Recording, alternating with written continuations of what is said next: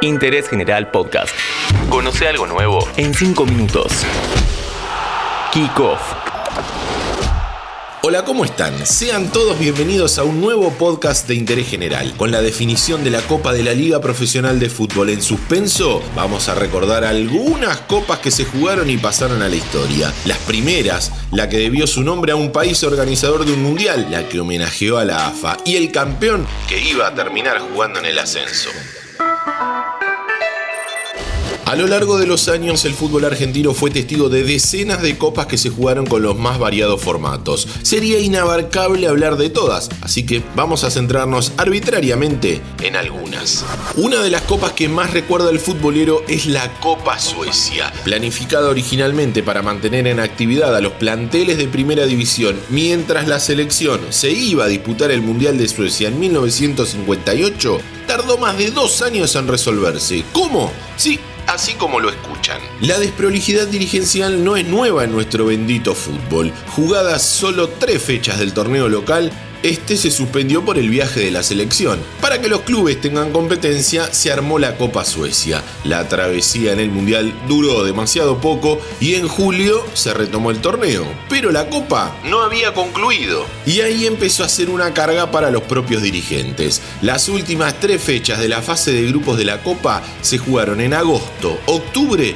y la última entre noviembre, diciembre, enero y abril de 1959. La final entre los dos ganadores de grupo, Atlanta y Racing, se jugó el 29 de abril de 1960, exactamente dos años y nueve días después del arranque. El bohemio ganó 3 a 1 y se quedó con el trofeo que había sido donado por la embajada sueca, consiguiendo de esta manera su primer título en primera división. Ya en la década del 60 empezó a jugarse una copa que al día de hoy se sigue disputando. En el año 1969 se jugó la primera edición de la Copa Argentina. Boca fue el campeón.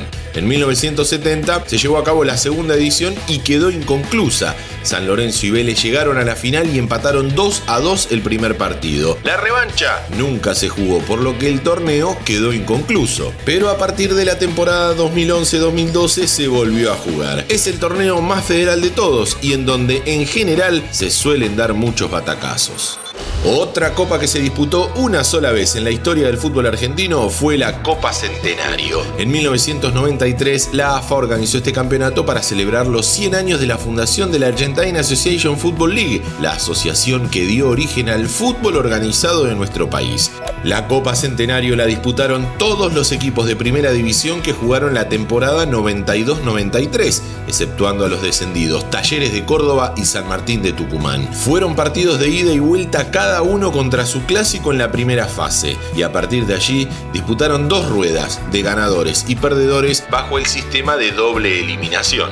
Gimnasia de la Plata fue el ganador de la ronda de ganadores y River de la de perdedores. La final se jugó en el Bosque y el Lobo, que le alcanzaba con el empate para ganar la copa, se impuso 3 a 1 con goles de Hugo Romeo Guerra, Pablo Fernández y Guillermo Barros Esqueloto.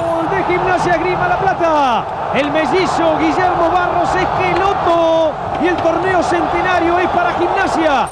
El torneo se jugó durante el segundo semestre de 1993 y la final tuvo lugar el 30 de enero de 1994. Aquel equipo dirigido por el recordado Roberto Perfumo le dio al Lobo Platense su primer y único título oficial de primera división.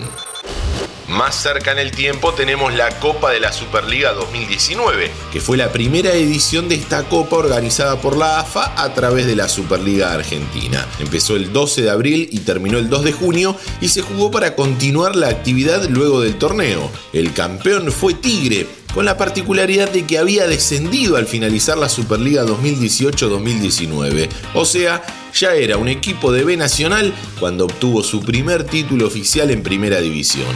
Haciendo un gran repaso de la historia, nos encontramos con la Copa de Honor Municipalidad de la Ciudad de Buenos Aires, la Copa de Competencia Jockey Club, la Copa de Honor, la Copa Ibarguren, la Copa Becar Varela, la Copa Escobar y así una infinidad. Como vemos, hay tantas copas como ganas de ver y jugar fútbol. Seguí a Interés General en Spotify y escucha nuestros podcasts nuevos todos los días.